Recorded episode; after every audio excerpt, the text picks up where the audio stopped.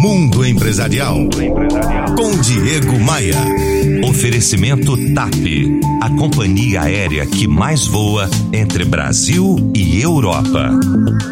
Felicidade pode ser muitas coisas e é algo extremamente subjetivo. Mas será que há algo em comum entre as pessoas que se definem como extremamente felizes? George Brecht, escritor, consultor e colunista de liderança da revista Forbes, foi buscar essa resposta. Ao cruzar dois estudos realizados ao longo do último século em Harvard, com novos dados e questionários realizados também com alunos de Harvard, Brecht afirma que poderia definir o segredo da felicidade com três atitudes. Primeiro, conseguir fazer o que se ama.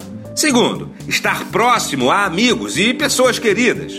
E terceira, simplesmente conseguir estar saudável psicologicamente, financeiramente ou emocionalmente. Veja só algumas constatações deste professor sobre as pessoas que se dizem extremamente felizes. 47% delas dizem que gostam de sua atual ocupação. 75% delas eh, dão uma classificação altíssima quando questionadas sobre o quanto pessoas próximas pesam no alcance do seu sucesso pessoal. 78% disseram que praticam exercícios ao menos três vezes por semana. Quase 100% disseram ter uma boa saúde. E 44% disseram que conseguem ter o equilíbrio entre o trabalho e a vida pessoal. E você? É feliz? Tá conseguindo equilibrar essas áreas? Me conta.